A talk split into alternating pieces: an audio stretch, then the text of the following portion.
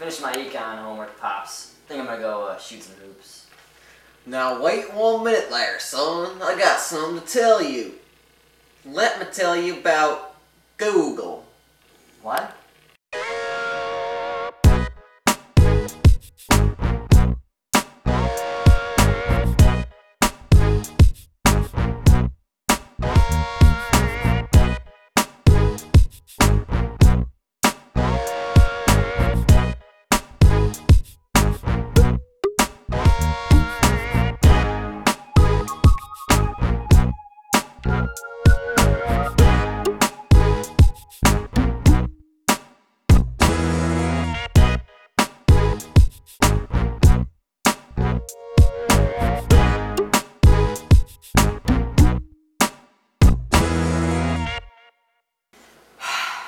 Quick, Pops. Only got like five to seven minutes. Okay, son. First, we'll talk about the factors of production.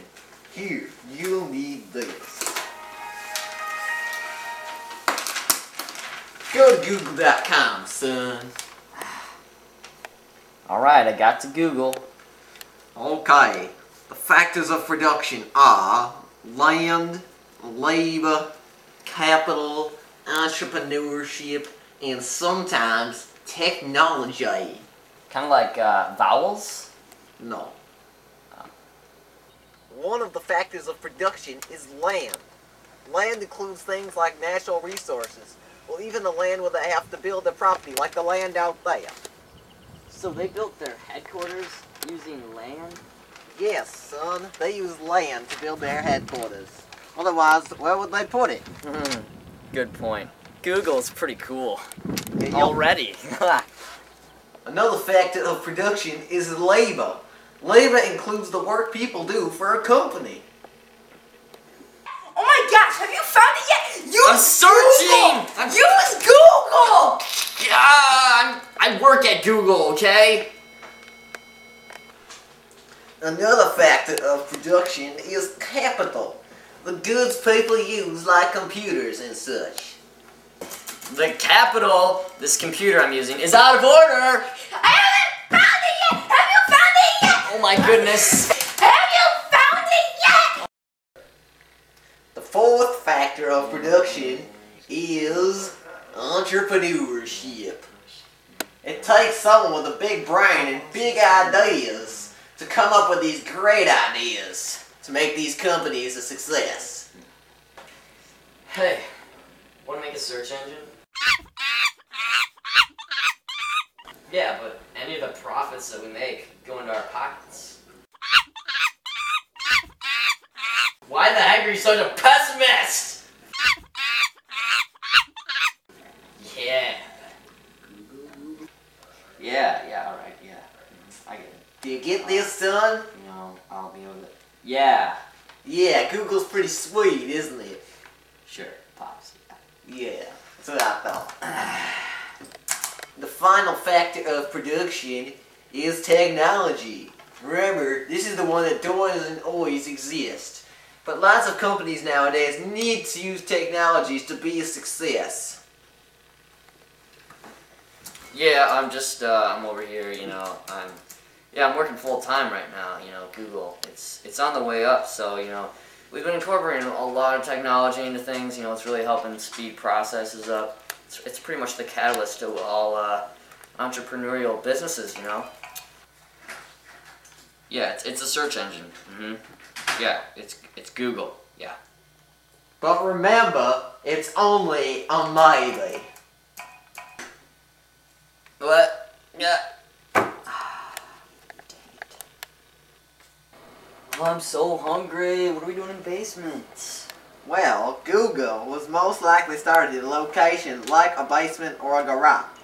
And if you're hungry, let's have some breakfast. Is it ready yet? Uh, looks like it. Fill her up, son. Oh, thank you. You got some syrup with that? Yeah. Thank you. Another thing I want to talk to you about is supply and demand. Uh, okay. How does that fit in with Google? Well, Google makes their money from advertising. The demand for advertising has increased right along with the internet. The internet has been increasing of late, so their demand is increased. Supply is there's more websites on the internet to be able to put advertising upon. And there's also more websites, so they want to advertise right through Google. It's a good way to make money, don't you think? So uh, this sea urchin that I have might want to buy some advertising on Google. No, sea urchins want to be left alone. They want to sit in the water and be left alone. Put it down, Stuck y'all. on my hand. Put it down. Sea urchin want to be left alone. Okay. Come on. Google. Alright, son, I want to tell you about trade offs. Sacrificing one good or service to purchase or produce another. Basically, with every decision you make, you have to decide between one thing or another thing, and usually both things are pretty good. It's called an opportunity cost, the value of the next best alternative given up for the thing that you think is greater. Happens every day in a company, just like Google, where I worked. The last thing I want to talk to you about Google is the market structure. The market structure that Google is in right now is the oligopoly. Oligopoly has a few suppliers who have most of control over price. There are only a few sellers because the barriers are high, so a lot of people can't get into it. So there's just a few dominators. So it's kind of like the competition between uh, hot dogs and pizza. No! Stop trying to make my life difficult. You keep taking my conversations examples and twisting them to something that you like by yourself. I'm trying to have one simple conversation with you right now. I'm just trying to understand it in my own terms. You're understanding Google, boy. That's what you need to understand. Okay. Listen, Google. Anyway, back to oligopolies. They have non-price competition because there's only a few sellers, and if they and if they raise their prices, they'll go to the other competitors. But Google seems to be trying to make it a monopoly because they're thinking about buying Yahoo and some of them other search engines, and they already have things like Google Earth and Google Images, Google Video. They even got YouTube. Glad that's over. Play some basketball. Where's my basketball? Let me teach you about basketball. What are you doing? What? It's the least you can do. Just throw away my newspaper, you know. Throw away your newspaper. Yeah, you did. I'm been aggravated. I can't stand the lack of shade. I'm too bright. Oh, yeah, that's gold, then. Why'd you do that? Oh, yeah, I was right up there with all those classic all those streets. Well, They're a bit tall, but. Oh, there you go. That old, that's a trick old Will taught me. And you broke my life.